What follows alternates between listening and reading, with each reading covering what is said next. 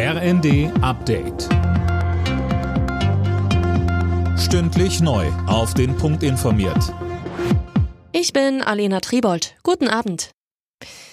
Nach dem schweren Zugunglück bei Garmisch-Partenkirchen ist die Zahl der Toten auf fünf gestiegen. Die Bergungsarbeiten laufen unterdessen weiter. Mit einem Spezialkran werden die umgestürzten Waggons aufgestellt. Über 40 Menschen wurden bei dem Unglück verletzt. Am Vormittag hat sich Bayerns Ministerpräsident Markus Söder ein Bild von der Lage vor Ort gemacht. Er sagte, Jetzt muss ermittelt werden, was die Ursache ist. Ja, da sind die zuständigen Behörden dran.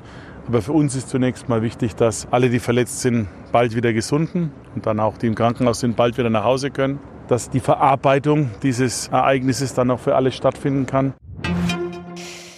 Die Preise klettern immer weiter nach oben, deshalb sollen die Menschen in Deutschland weiter entlastet werden und neue Hilfen sollen schnell kommen. Fabian Hoffmann. Ganz genau. SPD-Fraktionschef Mützenich sagte dem Nachrichtenportal T-Online, dass es noch vor der Sommerpause Entscheidungen geben wird. Beispielsweise kann er sich vorstellen, die 300 Euro Energiepauschale auch Rentnern zu zahlen. Auch Landwirtschaftsminister Özdemir hält weitere Hilfen für nötig. Er schlägt in der Welt am Sonntag die Streichung der Mehrwertsteuer auf Obst, Gemüse und Hülsenfrüchte vor. Davon würden vor allem die einkommensschwachen Haushalte profitieren.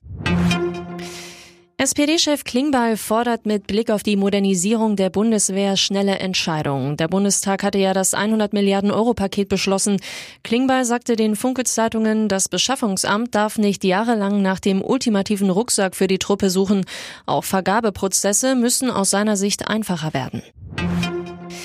Die Fahrschulen in Deutschland wollen keinen rein digitalen Theorieunterricht. Ein Gutachten, das ein Branchenverband in Auftrag gegeben hatte, hat ergeben, dass durch Distanzunterricht die Sicherheit im Straßenverkehr vermutlich leiden würde, berichtet die Welt am Sonntag.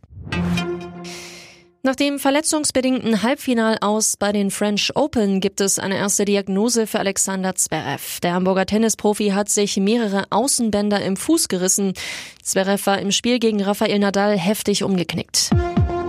Alle Nachrichten auf rnd.de